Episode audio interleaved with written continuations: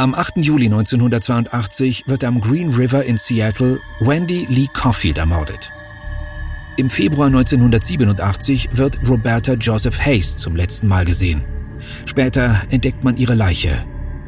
Dazwischen liegen mindestens 47 weitere Morde. Und obwohl die Polizei bei ihrer Suche nach einem weißen Kunden von Prostituierten schon zweimal auf einen sehr verdächtigen Mann gestoßen ist, kann sie ihn mangels Beweisen nicht dingfest machen.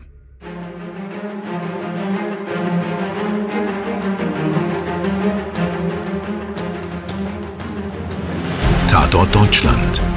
Die Crime-Doku von Bild. Willkommen zum zweiten Teil dieser unglaublichen Geschichte. Ich bin Stefan Netzeband. Und ich bin Mirko Kasimir. Herzlich willkommen zu Tatort Deutschland. Wir wollen euch nicht länger im Ungewissen halten und ahnen tut ihr es ja schon längst, wenn ihr die erste Folge gehört habt. Gary Ridgway ist der Green River Killer. Es wird keinen Plot-Twist geben, sondern nur bessere Ermittlungen dank des technischen Fortschritts. Gary Leon Ridgway führt ein perfektes Doppelleben. Der Mann, der nachts grausam und erbarmungslos tötet, präsentiert sich am Tag völlig anders. Als ein zuverlässiger Lackierer, ein guter Kollege, der einen Sohn hat und sozial gut vernetzt ist. Ridgway ist unscheinbar, wirkt vertrauensvoll und hat ein rundes, freundliches Gesicht. Das ist kein Mann, vor dem du glaubst, Angst haben zu müssen. Der ist schmächtig, schüchtern, wirkt harmlos, zurückhaltend und eben sehr freundlich zumindest tagsüber. Nicht alle seine Opfer kommen im Wald ums Leben.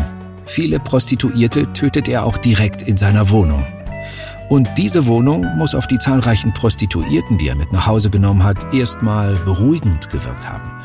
Denn hier sieht's aus nach Familie, alles ganz normal. Da liegen zahlreiche Spielsachen rum, die seinem Sohn gehören, der ihn an den Wochenenden besucht. So ein Typ kann nur harmlos sein, so denken vermutlich seine ahnungslosen Opfer. Aber von wegen. Ich frage mich, woher kommt dieses Interesse an Prostituierten? War er von ihnen besessen oder waren sie einfach nur die leichteste Beute für ihn? Ja, ich vermute eine Mischung aus beidem. Wenn sich Menschen zu extrem asozialen und höchst gefährlichen Personen entwickeln, liegt das ja auch häufig am Elternhaus oder an traumatischen Erfahrungen in der Kindheit. Und vielleicht gibt's da ja Hinweise, die erklären können, wieso Gary Ridgway zum Serienmörder geworden ist, mit einer Vorliebe für Prostituierte. Also wenn ich mir seine Kindheit so anschaue, dann könnte man da schon einige Warnsignale entdecken. Die Mutter von Gary Ridgway ist sehr dominant und sehr freizügig. Mit dem Vater streitet sie sich oft. Und diese Streitereien enden häufig in Gewalt also kein schönes Umfeld für ein Kind. Der kleine Gary entwickelt eine Art Hassliebe zu seiner Mutter. Beide haben ein äußerst merkwürdiges Verhältnis, wie diese Geschichte hier zeigt. Wenn der Junge ins Bett macht, und das passiert bis ins Teenageralter, dann wäscht sie ihm mit einem Lappen die Genitalien. Gary lässt diese Prozedur immer wieder über sich ergehen. Es stößt ihn ab, dass seine Mutter ihm den Penis waschen will. Er verachtet sie dafür, aber gleichzeitig erregt es ihn auch. Das klingt in der Tat nicht nach einem gesunden Mutter-Sohn-Verhältnis. Der Vater gibt sich im Gegensatz zur Mutter konservativ und religiös und ist seinem Sohn bei diversen Gelegenheiten behilflich zu erklären, dass Prostituierte nichts als Abschaum sind. Dreck. Kleiner Zusatz dazu, heimlich ist auch der Vater Kunde auf dem Strich. Soweit so gestört. Gewalterfahrungen beim Aufwachsen ein sexuell aufgeladenes Verhältnis zur Mutter und ein Vater, der Prostituierte entmenschlicht. Ich denke, damit ist die Saat gesät. Aber bis Gary Ridgway zum ersten Mal tötet, wird noch eine ganze Weile vergehen. Er ist über 30 Jahre alt, als er die Mordserie beginnt. Da könnte man sich schon die Frage stellen, wieso erst jetzt? Wieso im Sommer 1982? Wieso nicht vorher? Eine Zäsur, ein Wendepunkt ist ganz sicher die Scheidung von seiner zweiten Frau. Beide trennen sich nicht zuletzt, weil Gary seine Frau nur als Haushälterin betrachtet hat. Sie ist ein Sexobjekt, das ihm zu dienen hat. Und bereits sie wirkt er mal zur Bewusstlosigkeit hin, aber er bringt sie eben nicht um. Das Spiel mit Macht und Gewalt ist bald selbstverständlich in diesem Sexleben. Sein Hass auf Frauen bekommt seine zweite Frau also tatsächlich schon am eigenen Leib zu spüren. Aber damit ist dann 1981 Schluss. Das Paar trennt sich. Puh, zum Glück für die Frau, muss man sagen. So, und jetzt bricht es aus Gary Ridgway heraus. Er wird zum Serienmörder, zum gefürchteten Green River Killer. Jetzt kann er endlich seinen Hass auf Frauen und seine Lust am Morden ungestört ausleben. Was ich dabei auch total krass finde, Gary Ridgway ist so abgebrüht, dass er sich sogar noch traut, den Schmuck zu verkaufen, den er vorher seinen Opfern abgenommen hat. Und das macht er nicht irgendwo in einer dunklen Gasse, wie man sich das vielleicht vorstellen könnte. Er veranstaltet tatsächlich regelmäßige Garagenverkäufe. Das kenne ich auch aus meiner kurzen Zeit in den USA, so Hausflohmärkte. Und da bietet er unter all dem Krimskrams ernsthaft dann eben Schuhe, Ketten, Ringe und, und Armbänder und sowas von seinen Opfern an. Ein schöner Nebenverdienst, ein unglaublicher Fakt im Rückblick. Ja, wirklich unfassbar und eiskalt. Anfang der 80er beginnt die grausame Mordserie. Und es dauert sage und schreibe 20 Jahre. 20 lange Jahre, bis die Polizei Gary Ridgway endlich festnehmen kann. Das passiert erst im Jahr 2001. Der Wissenschaft sei Dank, muss man sagen. Die Ermittler können jetzt endlich Ridgways DNA mit den Spuren abgleichen, die bereits in den 80ern an den Leichen gefunden wurden. Eine neu entwickelte DNA-Testmethode überführt den Green River Killer. Am 30. November 2001 ist es soweit. Die Polizei fährt vor und nimmt Gary Ridgway fest. Er bleibt ganz ruhig, als die Beamten auf einem Parkplatz auf ihn zugehen und den Haftbefehl aussprechen. Er sagt nur ein Wort, er sagt, okay. Und dann lässt er sich ohne Widerstand abführen. Und schon wieder sitzt Gary Ridgway im Polizeiverhör. Das kennt er ja schon von ein paar Jahren vorher. Und er geht vor wie auch sonst. Er streitet erstmal einfach alles ab. Ja, und diese Strategie ist ja bislang für ihn immer ganz gut ausgegangen. Aber diesmal ist die Lage eine andere. Denn die neuen forensischen Methoden sorgen für eine erdrückende Beweislast. Die Ermittler können ihm bereits sieben Morde nachweisen. Aber für den Rest brauchen sie seine Kooperation. Um ganz sicher zu gehen, dass er auch wirklich verurteilt wird, bieten sie Gary Ridgway einen Deal an. Bekennt er sich schuldig, wird er nicht zum Tode verurteilt. Und dieses Angebot nimmt Ridgway an. Er gesteht insgesamt 48 Morde und führt die Ermittler an Orte, an denen er weitere Leichen versteckt hat. Wir beide haben uns ja die Szenen aus diesem Polizeiverhör angeguckt. Ja, da gefriert dir wirklich das Blut in den Adern. Da sitzt Gary Ridgway in orangefarbener Sträflingskleidung, wie man das kennt, und berichtet wirklich völlig unbeeindruckt und emotionslos von seinen Taten. Später sind ja auch ernsthaft noch einige Fernsehinterviews mit ihm geführt worden. Er sagt also in diesen Verhören, ich habe die Frauen getötet, weil sie Prostituierte waren und einfach weil ich sie töten wollte. Einfach weil er es wollte, ja. Tja, krass.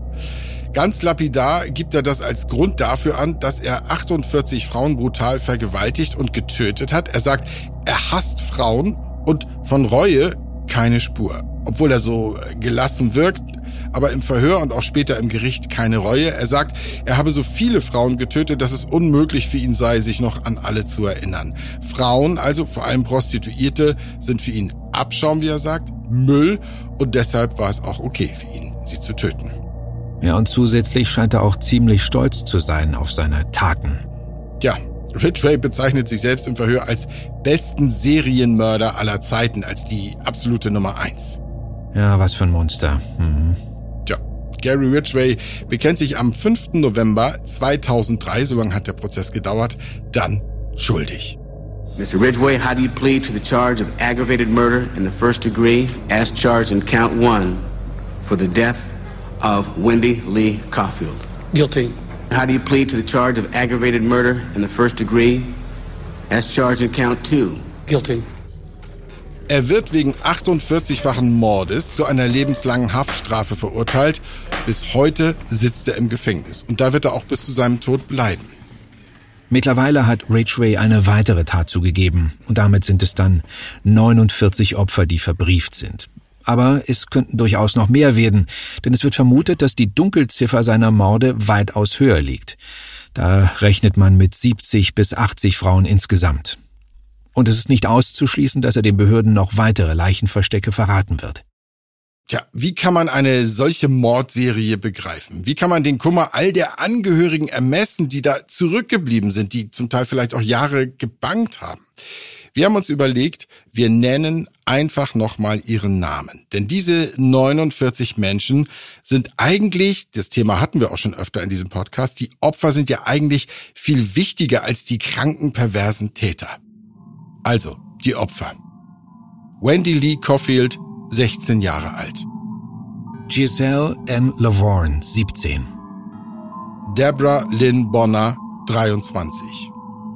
Marcia Faye Chapman, 31. Cynthia Jean Heinz, 17. Opal Jermaine Mills, 16. Terry Reen Milligan, 16. Mary Bridget Meehan, 18. Deborah Lorraine Estes, 15. Linda Jane Rule, 16. Denise Darcel Bush, 23 Jahre. Shonda Leah Summers, 17. Shirley Mary Sherrill, 18. Rebecca Marrero, 20. Colleen Renee Brockman, 15 Jahre alt. Sandra Denise Major, 20. Wendy Stevens, 14. Alma Ann Smith, 18. Dolores Laverne Williams, 17. Laurie Ann Ritzopnik, 15. Gail Lynn Matthews, 23. Andrea Marion Childers, 19. Sandra K. Gabbard, 17. Kimi K. Pizzor, 16. Marie Malva, 18. Carol Ann Christensen, 21. Martina Theresa Arthur Lee, 18. Cheryl Lee Wilms, 18. Yvonne Antosch, 19. Carrie Ann Royce, 15. Constance Elizabeth Nawan, 19. Kelly Marie Ware, 22. Tina Marie Thompson, 21. April Dawn Buttram, 16. Debbie May Abernathy, 26. Tracy Ann Winston, 19. Maureen Sue Finney, 19. Mary Sue Bello, 25. Pammy Annette Avent, 15. Delise Louise Pledger, 22. Kimberly L. Nelson, 21. Lisa Yates, 19. Mary Exeter West, 16. Cindy Ann Smith, 17. Patricia Michelle Bartzak, 19. Roberta Joseph Hayes, 21. Martha Reeves, 36. Patricia Yellowrope, 38. Und Jane Doe, das ist im Polizeiamerikanisch eine bis heute nicht identifizierte Frau. Harter Tobak, meine Freunde. Die Geschichte eines gefühllosen Psychopathen, eines gnadenlosen Massenmörders. Es ist die Geschichte des Green River Killers. Und damit sind wir am Ende unserer heutigen Folge angelangt. Wir haben dafür unter anderem auf Beiträge von CNN, dem Stern und der Welt zurückgegriffen. Wir freuen uns, wenn ihr auch beim nächsten Mal wieder mit dabei seid. Habt ihr Anregungen, Kritik oder Fallvorschläge, dann schreibt uns gern eine Mail oder eine DM bei Instagram. Die Links dazu findet ihr in den Show Notes. Danke fürs Zuhören, euer Stefan und euer Mirko. Ciao, ciao.